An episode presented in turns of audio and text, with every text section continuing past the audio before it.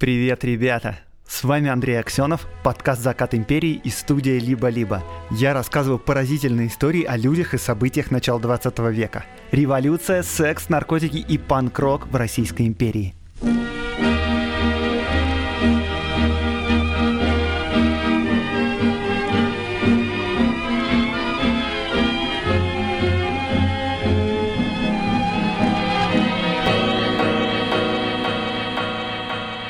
Нас сегодня ждет очередной безумный скандал высших эшелонах власти. Но перед ним я расскажу вам немножко о первой в мире солнечной электростанции, потому что с вами постоянная рубрика «Ретрофутуризм», которую готовлю для вас вместе с генеральным партнером подкаста с компанией Selectel.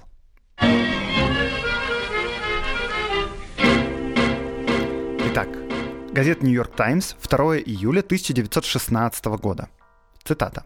«Мы доказали коммерческую выгоду использования солнечной энергии в тропиках, и в частности доказали, что после того, как истощатся запасы нефти и угля, мы сможем получать неограниченное количество энергии от Солнца». О чем эта заметка?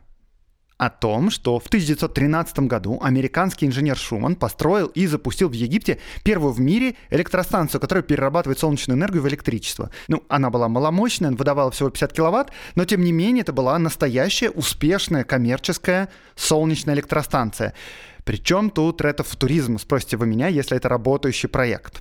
Дело в том, что первые прототипы двигателя, который вырабатывает электроэнергию от Солнца, инженер Шуман вот этот, создал еще в конце 19 века, а в 1908 году он уже запустил стартап Sun Power Company. С другой стороны, все современные солнечные батареи работают на принципе фотоэлектрического эффекта, когда энергия фотонов передается электронам вещества. И уж если я сказал слово «фотон», то значит мы говорим о корпускулярно-волновом дуализме. И вообще-то явление вот этого фотоэлектрического эффекта объяснил Эйнштейн, и только в 1905 году. Он, собственно, его вывел из своей теории относительности, и именно за это объяснение в 1921 году получил премию. Так, да, что-то не сходится. Как же тогда Шуман еще в конце 19 века уже создавал рабочие прототипы, а в 13 году создал готовую работающую солнечную электростанцию? М? Дело в том, что принцип работы этой электростанции был другой. В пустыне под палящим солнцем были расположены длинные такие корыта, как бы сказать, с зеркальными стенками, которые были наполнены водой. И вода нагревалась солнцем до 90-100 градусов, и пар поступал по трубам к более-менее обычному паровому двигателю, который, собственно, и вырабатывал электричество. Несмотря на грамотный подход, реальную коммерческую эксплуатацию, надежды Шумана на скорость черпания нефти как-то не оправдались. И эту электростанцию пришлось закрыть через несколько лет. А первые солнечные фотоэлектрические батареи начали производиться только в 1963 году. А первая солнечная электростанция появилась вообще только в 1980 году. С вами была рубрика «Ретро в туризм» от компании Selectel. Selectel – одна из крупнейших российских IT-компаний. Провайдер IT-инфраструктуры и облаков. Компания ценит нестандартное мышление, новаторские идеи, изобретательность и мечты о будущем.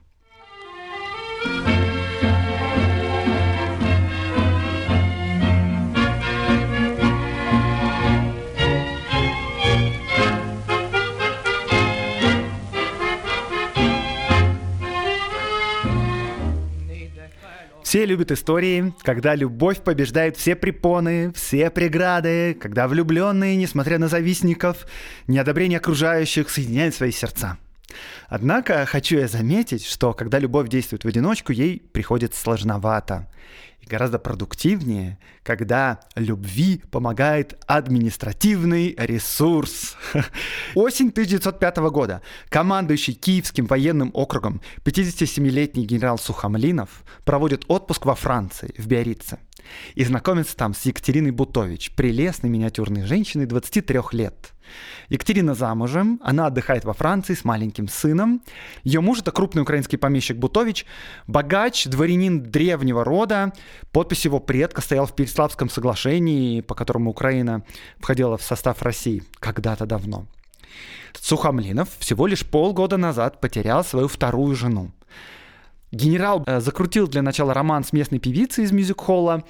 И да, вообще Сухомлинов отличался влюбчивостью. Виктор, например, писал в своих воспоминаниях, что Сухомлинов, цитирую, «большой любитель женского пола». Ну так вот, наш уже несколько утешенный вдовец отправляется подлечить нервы на французский курорт, знакомится там с прекрасной Екатериной Бутович. Екатерине Владимировне 23 года. Она известная в Киеве красавица. Говорили, что с юной Катей Васнецов писал «Младенца Христа», когда получил заказ на роспись Владимирского собора. Повзрослев, она, по мнению очень многих, стала одной из самых красивых женщин России. Сам Распутин даже позже признавался, что это была одна из двух женщин, поразивших его сердце. Другой знакомый Екатерина описывал ее как платиновую блондинку с чудесными синими глазами, очаровательную, умную, опасную женщину. Но вот эта слава очаровательной и опасной женщины пришла к ней не сразу, потому что вот всего лишь за пару лет до начала нашей истории она работала машинисткой в конторе мирового судьи и получала 25 рублей. Это просто унизительно мало. Если вы помните выпуск подкаста про то, как строили дома, столько получал младший дворник. Однажды в эту контору зашел молодой 28-летний аристократ Владимир Николаевич Бутович, и, видимо, он был просто сражен в самое сердце красотой Екатерины. Через год он сделал ей предложение, они поженились, и так разом Екатерина вместе с довольно древней фамилией Бутович приобрела еще серьезное состояние. Муж перед ней вообще благоговел, ходил на цыпочках, ни в чем не отказывал, выделил ей на содержание 20 тысяч рублей в год, очень-очень немало и у них вскоре родился сын, выяснилось, что у Екатерины больные почки, и вот она отправилась в Европу поправить здоровье. И там в Европе познакомилась, собственно, с генералом. Генерал возвращается в Киев, а это, напомню, 1905 год, в стране разворачивается революция. Сразу по возвращении его назначают на должность киевского, подольского и волынского генерал-губернатора. И он, по сути, самая главная фигура в Украине в очень непростое время. Несколько раз на его жизнь покушались, но Сухомлинову везет. К 1907 году революцию подавили, и как раз к этому времени из Европы в Полтаву наконец возвращается прекрасная Екатерина Бутович. И, судя по всему, Сухомлинов никак не мог выкинуть ее из головы, и он начинает наносить визиты супругам Бутовичам. Мужу это внимание лестно, еще бы, самая важная фигура в Украине, ходит к нему в гости. Но, однако, Сухомлинов ходил в гости к нему только ради его э, прекрасной жены неясно, что сделала Екатерина Бутович, может, ничего не сделала, но только Сухомлинов полностью потерял голову. Он пишет ей восторженные, совершенно любовные послания и подписывается «Азур». Знаете, что такое Азур? Азуром звали собачку Екатерины. Очень романтично. В общем, спустя довольно непродолжительное время, где-то весной или летом, когда муж был в отъезде, Екатерина стала любовницей генерала Сухомлинова. Тут, собственно говоря, и начинается жара.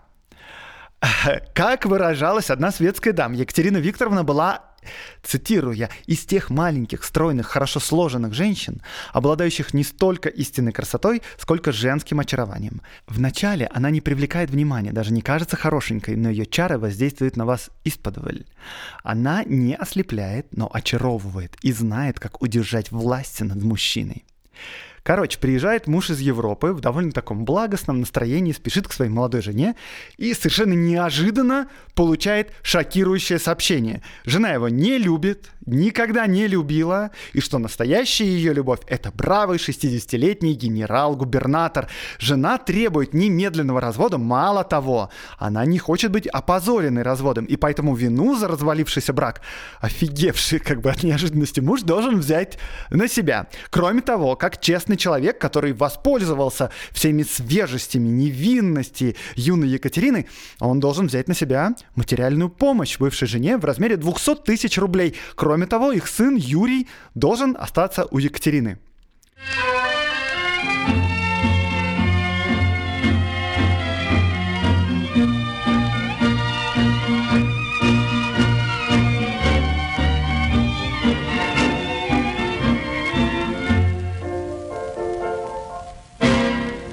И для Бутовича это все прозвучало просто как гром среди ясного неба. Причем условия которые выдвинула жена и ее новый любовник, зажгли просто пламя ненависти и мщения в его сердце. Сухомлинов, видимо, рассчитывал, что Бутович, ну, типа, не рискнет пойти против генерал-губернатора, спасует, дело кончится тихо, но и генерал, и Екатерина Владимировна недооценивали своего противника. Бутович однажды прокомментировал это так – если бы Сухомлинов вел себя прилично, я бы дал развод, несмотря на то, что у нас есть сын. Но он стал мне угрожать. Бутовичам не угрожают. Мой предок подписал Переславскую Раду. Вскоре об этом событии будет говорить вся Россия. И даже императору лично придется прилагать усилия, чтобы не вляпаться в скандал, а я пока что сделаю небольшой экскурс в сторону. Дело в том, что развод в Российской империи это не такое простое дело. Как-то на стриме я рассказывал, что необходимо было предпринять, чтобы развестись. Кстати, если вы прослушали все мои эпизоды, и у вас голод по cool story из начала 20 века, Добро пожаловать на мой YouTube. Посмотрите летний стрим, новогодний стрим. Там много классных историй. Но, в общем, про развод я расскажу здесь. Итак, первое и самое главное, разводами, как, собственно, и свадьбами, заведовала духовная власть, вовсе не государство. Гражданских браков не существовало. Свадьба – это священное таинство. И раз заключение брака – это церковное дело, то и, соответственно, разрушение брака без церкви, ну, как бы не может обойтись. Решение о разводе принимала духовная консистория, то есть э, местная церковная администрация, а утверждал развод непосредственно Святейший Синод, то есть высший церковный орган в стране. Представьте, если бы сегодня в России решение о каждом разводе утверждала Государственная Дума. Церковь вообще-то считала, что разводиться грех. Государство тоже было с церковью, в принципе, солидарно. Семья — это основа, государство и все такое. Но на дворе уже 20 век, как-никак, пути для развода, естественно, были даже несколько. Развестись можно было в таких случаях. Тут я цитирую дореволюционную терминологию. А. В случае физической неспособности одного из супругов к супружескому сожитию – Б. Долговременному безвестному отсутствию супруга. В. Осуждению одного из супругов к наказанию, сопряженному с лишением всех прав состояния. Г. При супружеской измене. Вроде неплохо, да? Но нет. Церковная власть делала все, что в ее силах, чтобы сделать бракоразводный процесс максимально трудным и желательно невозможным. Самым простым, стопроцентно работающим способом был, конечно, развод в случае, если один из супругов попадал на каторгу. То есть это у нас пункт В. Помните Марию Тарновскую, которая мечтала упечь мужа в Сибирь? Это потому, что при таком развитии событий она бы получила автоматический развод, и ей это не удалось, как вы помните. И до самого конца той истории она так и не смогла завершить развод с мужем, хотя уже не жила с ним много лет и меняла любовников как шляпки. Посмотрим на другие пункты. Вот пункт Б. Долговременное, безвестное отсутствие супруга. Представьте себя на месте церковной власти. Вы очень не хотите, чтобы люди разводились. Что бы вы придумали, чтобы по этой причине не давать никому развода? Хм, давайте-ка подумаем. Ну, например, давайте заставим разводящегося доказать, что супруг действительно отсутствует безвестно. Отличная идея. Как вообще можно доказать отсутствие чего-либо, спросит нас с вами несчастный разводящихся. А мы ему ответим, как, как, справкой? Принеси нам, милые, справки из каждой губернии и области России, что твоего супруга там нет. Если что, губерния областей в России был тогда 101. Справку можно получить в любом местном правлении. Действует она год. Не успели за год собрать 101 справку. Какая жалость. Как неприятно. Я не шучу, да, так действовала процедура. Хорошо, ладно. Тогда пункт А. Физическая неспособность одного из супругов к супружескому сожитию. Да, как бы физиологии, никуда не деться. К истории про Бутович и Сухомлинова этот пункт не подойдет, но допустим, если кто-то из супругов уже вот все, тоже представим себя на месте церковной власти. Хм... Ну, во-первых, давайте разрешать развод по этому пункту только если физическая неспособность имела место на момент свадьбы. То есть, если муж в 80 лет стал импотентом, то развод, очевидно, не обоснован. Ну, так вся страна разведется. Уже неплохо, молодцы. А еще, знаете, давайте введем правило, согласно которому на развод можно подавать только после трех лет брака. Ну, то есть вдруг молодые притрутся друг к другу, стерпятся, слюбятся, все такое. Окей. И пусть они, короче, если все-таки хотят развестись, пойдут через три года к врачу и докажут, что физическая неспособность к супружескому сожитию у одного из супругов не возникла вот в течение их совместной жизни, а уже была на момент свадьбы три года назад. Отличная идея! Если вы думаете, что я сейчас прикалываюсь, то нет, именно так дело обстояло в Российской империи. И да, вообще-то это следствие того, что разводы решались в духовном ведомстве. Потому что гражданский суд такого абсурда не потерпел. В гражданском суде все было прилично. Итак, переходим к пункту Г, который, очевидно, и нужно использовать Екатерине Бутович, чтобы соединиться с любимым, с генералом Сухомлиновым. И это тоже, как вы догадываетесь, очень-очень непросто. Нужно доказать супружескую измену, причем не свою измену, а мужа. Поставим себя опять на место консистории. Как бы нам свести до минимума вероятность разводов? Хм, надо подумать. Ну, естественно, нам нужны свидетели измены. Но один свидетель, да, может соврать. Поэтому мы свидетелей потребуем двух. И пусть оба этих свидетеля не просто фиксируют какие-нибудь встречи в ресторане, да, или как неверный муж идет с неизвестной дамой в гостиницу, или даже как заходит в бордель, мало ли какие у него там дела. Нет, пусть свидетели должны будут показать, что они воочию видели половой акт. Не обнимание голыми в постели, мало ли, может у них хобби просто такое, а прямо факт непосредственного проникновения. И главное, чтобы оба этих свидетеля видели бы один и тот же акт. Вот, это прям идеально. Так и сделаем. И так и сделали в Российской империи, так и было. Я абсолютно не шучу. Достаточно посмотреть на приговор консистории, который они присылали на утверждение в Синод. При этом есть один забавный факт. В России регистрировалось примерно 3000 разводов в год. Святейший Синод заседал 30-40 раз в год. Получается, на каждом заседании Синод утверждал примерно по сотне разводов – и да, это занимало больше половины времени заседаний. Причем как это занимало? Секретарь на скорости X2 зачитывал приговоры духовных консисторий, которые, собственно, состояли из показаний свидетелей. То есть это были истории о том, кто, как, кому и в каких обстоятельствах что-то засовывал. Нормальное развлечение, да, в то время? Знаете все эти истории про модераторов порно-видеосервисов, которые должны отсматривать тонны заливаемого видео, чтобы отсеять там детское порно, случаи с насилием. И вот у этих модераторов пропадает либидо вообще, много психологических проблем. Вот, можно посочувствовать членам тогдашнего синода.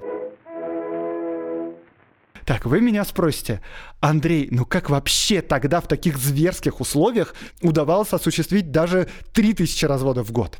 Ну, как, как? Бабло, как обычно, побеждает зло. Абсолютно очевидно, что при таких условиях 100% бракоразводных процессов были сфальсифицированы. Желающие развестись просто находили нужных знакомых в консистории, которые проясняли им суть дела и технологию. Нанимались фиктивные профессиональные свидетели, которые прекрасно знали процедуру, говорили то, что от них ждали при разборе очередного дела никто не удивлялся, что это одни и те же люди, регулярно выступающие свидетелем, постоянно попадают в неловкую ситуацию. Типа, вот я, знаете, зашел в гостиницу на улице такой-то, такого-то числа и перепутал этаж, знаете, открыл двери, а там... И тут прото-иереи задавали вопрос, что там? Видели ли вы член господина Н? И свидетель говорил, а как же, отлично видел, он его как раз засовывал в вагину госпожи М. И потом заходил второй свидетель, и о совпадении, с ним в тот же самый день, в том же самом месте приключилась аналогичная оказия. Прямо злой рок, не иначе. В общем, при таких условиях понятно, что развод доступен далеко не всем. Вся процедура стоила примерно 3-5 тысяч рублей. Это зарплата образованного служащего год за два или побольше. Причем очевидно, что обе стороны должны были быть изначально согласны с разводом. Потому что если во время процесса жена вдруг воскликнет «Боже мой, мой бедный муж, я тебя прощаю», то все пойдет прахом. Поэтому перед тем, как запустить дело, заинтересованным сторонам следовало договориться. И тут, как вы понимаете, начинались самые главные проблемы. Потому что жена, например, могла сказать «А я разводиться не хочу, мне и так хорошо живется». Приличный и богатый муж вообще-то не мог оставить жену тогда без содержание, это против приличий, против негласных правил, поэтому неверная жена могла годами просто жить в Европе на деньги, которые ей присылал законный супруг. Если тебе прям так необходимо развестись, то тогда жена или муж выставляли ценник, который гарантировал бы гладкое прохождение дела. И платила, естественно, та сторона, которая хотела развестись. Так что 3000 рублей за процедуру – это минимальная цена, а максимальная могла достигать нескольких сотен тысяч рублей. Например, Сергей Юльевич Витте в женщинах ценил опытность. Оба раза женился на разведенных. И для развода фактически выкупал своих будущих жен у законных мужей. Причем ради этого ему приходилось влезать в долги. Так я чувствую, у вас много возникает вопросов, но я отвечу только на один из них, а то мы бесконечно будем разводы обсуждать. При таких сложностях вообще зачем разводиться? Можно же не жить с мужем, жить с любовником, прекрасно себя чувствовать. И да, многие, конечно, так и делали. В такой жизни только одна проблема была отсутствие законных детей. Все дети считались законными наследниками официального мужа, и, получается, они не могли наследовать биологическому отцу.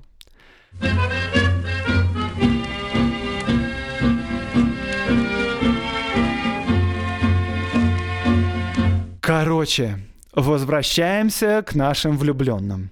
Как вы понимаете, развод дело непростое. И тут, если вы вспомните, генерал Сухомлинов и его избранница пошли против всех принятых правил игры. Это было прямо вызывающее, прямо оскорбительное поведение. Вообще-то по правилам Сухомлинов должен был заплатить отступные, а не Бутович.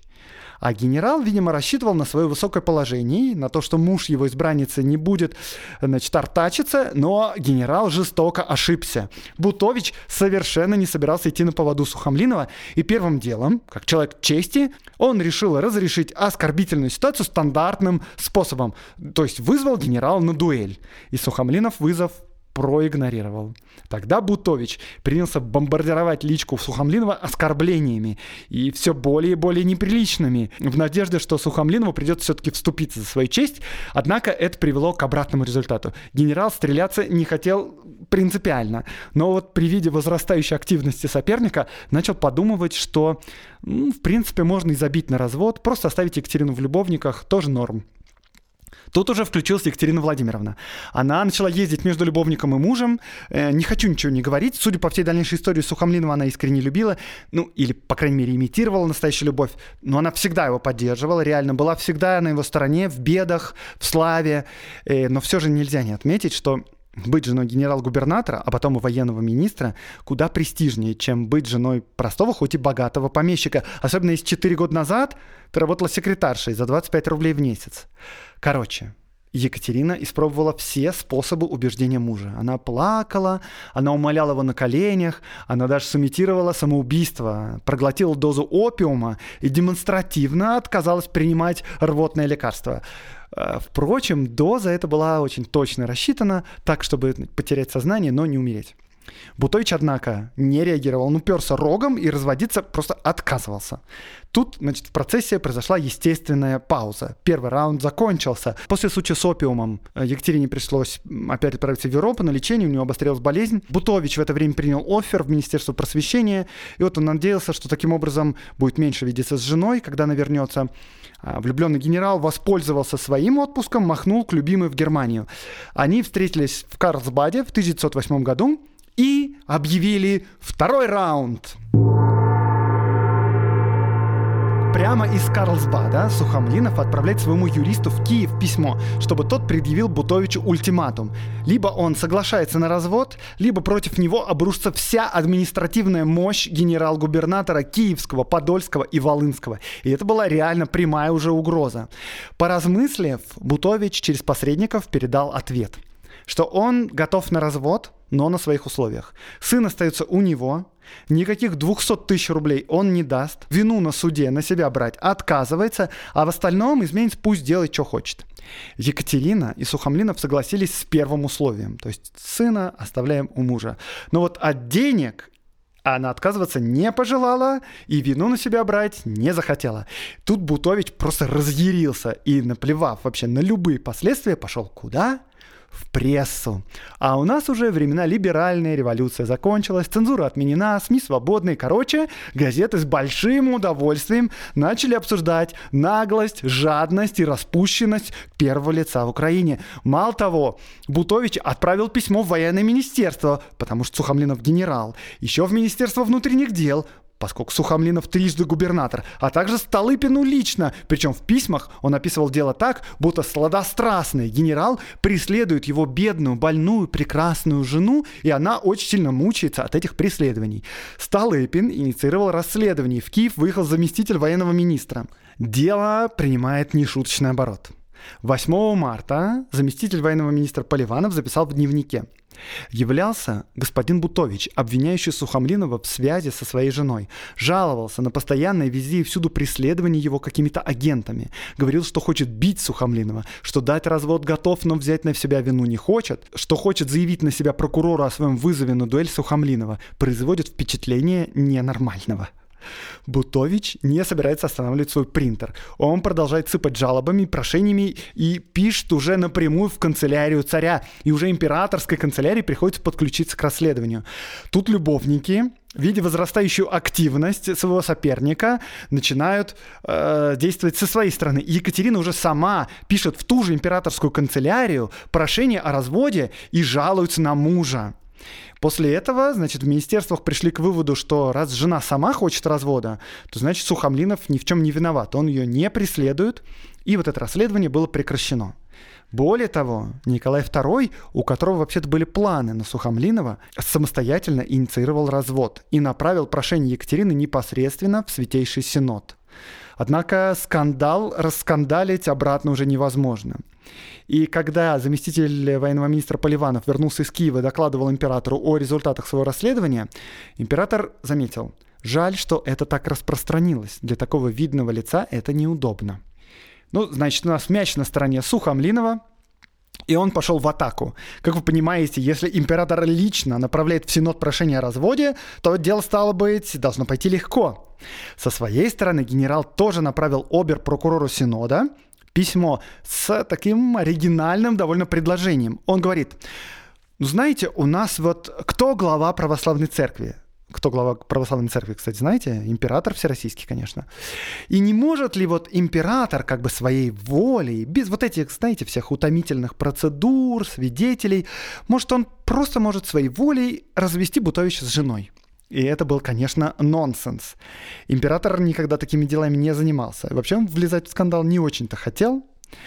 А Синод, в свою очередь, сухо так ответил пылкому влюбленному нашему, что он чувство его понимает, конечно, но, знаете, вот у нас есть процедура, и развод возможен только в случае доказанной измены. Так что, пожалуйста, предъявите нам двух свидетелей и вот это вот все. Поскольку Бутович не собирался брать вину на себя, процесс обещал быть сложным. Кроме того, он был направлен на разбирательство в Полтавскую губернию, где, собственно, проживали Бутовичи, да? А в Полтавской губернии сам Бутович, как видный дворянин, был на хорошем счету. И мяч, таким образом, теперь на стороне Бутовича. Но Сухомлинов проводит смелую атаку по флангу и просит императора перенести дело в Киев – Почему? Чтобы беспристрастно расследовать дело. А то, знаете, у Бутовича что-то слишком много знакомых в Полтаве. И при этом как бы сам Сухомлинов в Киеве генерал-губернатор, но на этом мы как бы закрываем глаза. Вообще-то Николай не очень любил, когда им так помыкали. Однако, по воспоминаниям современников, я цитирую, Сухомлинов сумел влезть в душу бывшего императора, как ни один министр – Короче, дело переносит в Киев, мяч на стороне Сухомлинова. Дальше Сухомлинов продолжает проявлять инициативу. Начальник киевской охранки назначил Бутовича встречу в ресторане и уговорил его немедленно уехать за границу. И, конечно, если его нету на месте, то дело провернуть немного легче. Одновременно с этим император удостаивает Сухомлинова повышением. Генерал становится начальником генерального штаба и переводится в столицу, в Петербург. Екатерина Владимировна, конечно, едет с ним, и дело тоже переносится для рассмотрения в столицу. Кажется, остается последний рывок, но вот он, конечно, самый сложный, потому что никуда не деться. Нужно предъявить двух свидетелей измены. Причем, поскольку честь будущей мадам Сухомлиновой марать не хочется, должна быть доказана измена со стороны мужа. Третий раунд. Итак, для развода влюбленным необходимы два свидетеля измены Бутовича. Сам он в это время во Франции, в Ницце, вместе с сыном Юрой и с гувернанткой сына Велой Лоранс. Для добычи доказательств Сухомлинов привлек своего знакомого по Киеву, некого Альтшиллера, австрийского подданного, бизнесмена, афериста и вообще проныру. Альтшиллер нанял частных детективов, и те вскоре предоставили доказательства измены мужа, и даже не от двух свидетелей, а от четырех. И все они, эти свидетели, были служащими отеля, где жил Бутович с сыном и горничной. Свидетели рассказывали, цитирую, я из дела. Месье Бутович много раз по ночам заходил в номер мадемуазель Велы Лоранс и оставался там по несколько часов, и что его крайне фамильярная манера в отношении с ней не оставляет сомнений в том, что они состоят в близких отношениях, о чем известно всему персоналу отеля. Ах, какой негодяй! М-м, вы только посмотрите, только попал за границу и сразу давай шашни мутить при молодой-то жене и при маленьком сыне. Ай-яй-яй-яй-яй, как нехорошо. М-м-м. В марте 1909 года Сухомлинов еще больше возвысился, стал военным министром. В апреле духовная консистория наконец начала рассмотрение дела о разводе. Доказательства, конечно, не такие твердые, ни один из служащих не был непосредственным свидетелем полового акта. Но все-таки, если в благополучном исходе заинтересован военный министр и император, то стоит, наверное, принять это во внимание. Консистория быстренько одобрила развод и отправила это дело в Синод на утверждение. Но тут неугомонный Бутович проводит атаку. Он направляет в Синод доказательства своей полной нравственной чистоты. Он нашел трех из четырех служащих отеля, которые свидетельствовали о его измене ранее. И он взял у них бумаги о том, что детективы их слова переврали, и на самом деле они ничего такого не видели, и что Бутович крайне высокоморальный и, знаете, благородный месье, и вообще к дамам относится с уважением, а в особенности к своей гувернантке. А четвертый свидетель был глухим пьяницей и недавно скончался от пьянства. И поэтому только не смог отречься от своих э, предыдущих слов. Синод, значит, почесал бороды и решил, ну, знаете, брак — это дело, освященное небом. Не стоит его разрушать из-за каких-то ненадежных свидетельств. Что-то тут, знаете, все нечисто. И развод не одобрил и вернул бумаги обратно в консисторию. И к тому же это был намек всем окружающим, даже самим высокопоставленным лицам, что есть вот дела государственные, да, и мы в них вот не лезем. А есть дела, знаете, церковные, и вот вы, пожалуйста, тоже к нам не лезьте.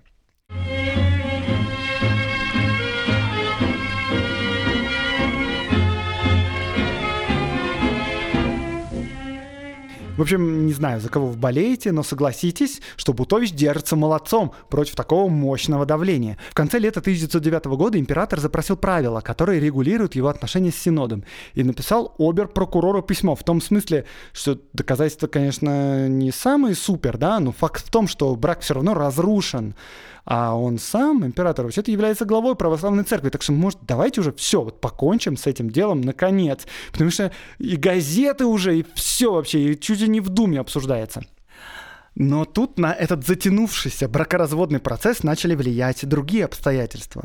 Столыпин, глава кабинета, не очень-то был рад Сухомлинову в качестве министра, а обер-прокурор Синода был как раз тоже на стороне Столыпина.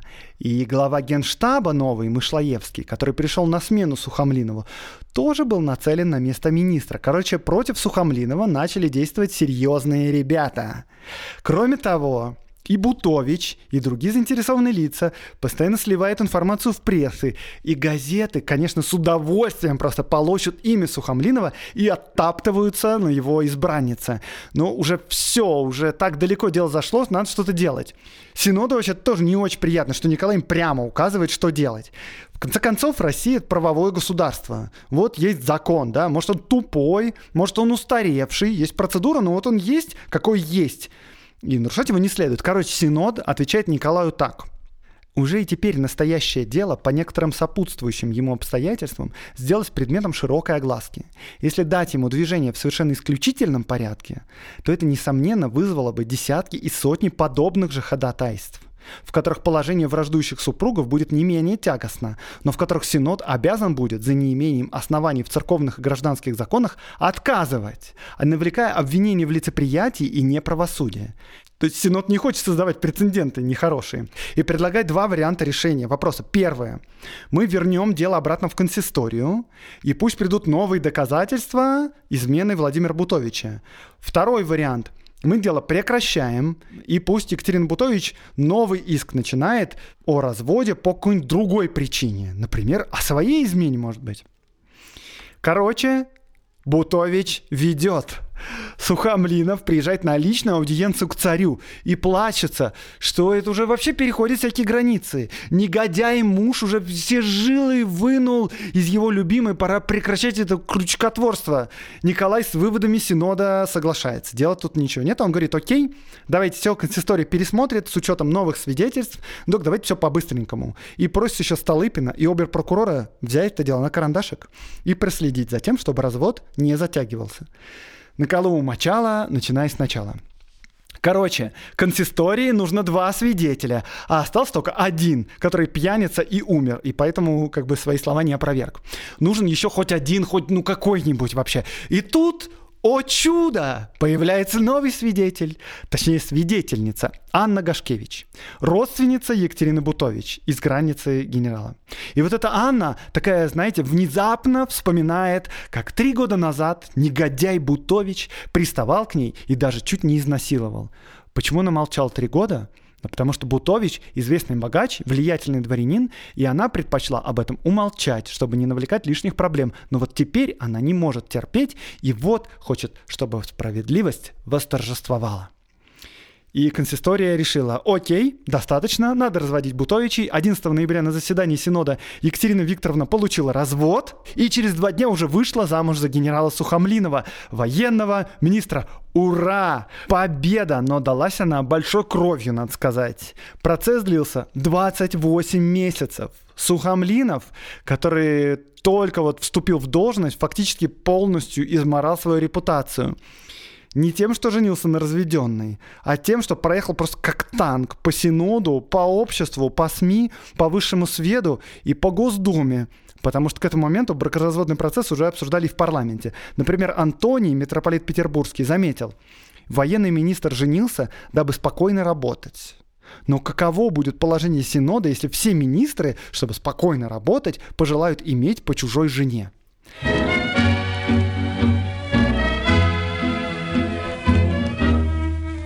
Если вы думаете, что история закончилась, то нет. Нас ждет дополнительное время. Бутович подал иск в суд против бывшей жены и против второй свидетельницы Анны Гашкевич, обвиняя их в клевете – Мало того, он прислал из Франции справку от врача, который осмотрел его гувернантку, и оказалось, что она девственница. Это что же получается? Новая жена министра и сам министр обманщики? Что ж делать? Реально, это просто жесть. Ситуация патовая. От справки никак не отвертеться. Как вы думаете, как поступили власти? Они предприняли смелый и неожиданный ход – они эту справку потеряли. Справка таинственным образом исчезла из архивов Министерства юстиции вместе с некоторыми другими бумагами, которые предоставил Бутович. Поскольку копий справок Бутович сделать не догадался, он такого, конечно, не ожидал, то суд не нашел оснований в клевете со стороны прекрасной мадам Сухомлиновой и ее подруги. Круто, да? Но зато вот в этих архивах, в которых отсутствует справка доктора, есть другое письмо, которое было написано неким синодским чиновником и отправлено Бутовичу. Это письмо было отправлено после провала дела во Францию. И там написано буквально следующее. Я вам цитирую, буква в букву. И поскольку это цитата, я ее редактировать не собираюсь. А почему я так подробно об этом говорю? Потому что впервые в моем подкасте прозвучит мат. Итак, что пишет чиновник из духовного ведомства бывшему мужу? Цитата. Можете всласть беспрепятственно в пизду или жопу употреблять кого хотите, даже прикосновенных Лоранс и Гашкевич можете употреблять и в бардаках. Цитата закончилась. Слушайте, ну без шуток, и это вообще довольно показательный эпизод для демонстрации полного разложения духовных властей. Ну, это уже просто за всякие рамки выходит, ну реально. Невозможно представить себе такое даже за 20 лет до этого.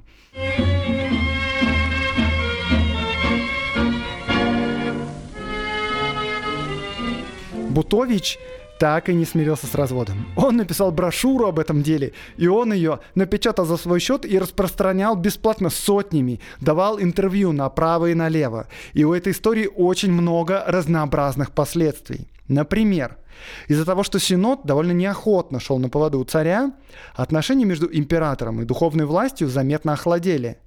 И вскоре после этого Николай II нашел себе другое духовное утешение – Кого? Знаменитого старца Григория Распутина. Распутин-то, да, не то, что вот эти бюрократы-крючкотворы, которые слово Божие, может, забыли уже. Екатерина Владимировна, теперь мадам Сухомлинова, стала персоной нон-грата. Ее, конечно, в свете не принимали. Слишком уж эта история ее оскандалила, но ей, думаю, так было норм. В конце концов, за 7 лет до этого она работала в конторе какой-то за сущие копейки. Общество по отношению к этому делу просто разделилось радикально. В частности, Проявляя сочувствие к Сухомлинову, можно было легко добиться его расположения. И именно так в круг друзей генерала вошел полковник Мясоедов. Знаете такого? Когда-нибудь я про него расскажу. Было время, во время Первой мировой, когда эта фамилия Мясоедов не сходила с первых полос газет. Сам генерал Сухомлинов закончил плохо. Он, благодаря поддержке императора, оставался в своей должности еще долго, до 1915 года. И он был смещен за провал снабжения русской армии во время Первой мировой войны. Следствие доказало, что Сухомлинов был взяточником. Причем э, взяточником он был выдающимся. Не потому, что он много наворовал, по нашим временам это просто не о чем говорить. Выдающимся он был в том плане, что коррупция на такой высокой должности в Российской империи – это нонсенс. Реально, это немыслимое просто дело говорили, что воровство это происходило в том числе из-за неуемных аппетитов мадам Сухомлиновой. Так это или нет, но в любом случае вот это дело против Сухомлинова дало повод оппозиции обвинять всех остальных министров в корыстных интересах. В сущности, вообще Сухомлинову еще повезло, что его преследовали за коррупцию, так как общественность была убеждена, что он не просто взяточник, а немецкий и австрийский шпион. Потому что помните Альтшиллера, да, вот этого бизнесмена Деляга Решалу, который старый знакомый Сухомлинова, который достал для министра свидетельство измены Бутовича из Франции. Этот Альтшиллер, австрийский подданный, напоминаю я, до самого конца сохранял с Сухомлиновым теплые отношения, что довольно подозрительно во время Первой мировой войны. Но самым опасным для Сухомлинова был другой его знакомый, как раз вот этот самый полковник Мисоедов. Вот буквально полминуты назад я его упоминал. И упоминал его не случайно. Потому что дело Мясоедова — это крупнейшее шпионское дело в империи. Это скандал немыслимой мощи. Мясоедов был повешен, а Сухомлинову только чудом удалось откреститься от бывшего подчиненного.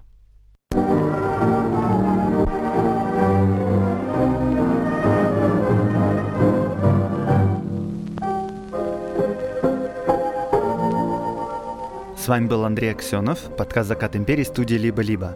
В подготовке выпуска принимали участие Виолетта Ремезова, редактор, Евгений Каланский, факт-чек. Лайк, репост, подписывайтесь на соцсеть подкаста и на мой Patreon. До новых встреч в новых выпусках.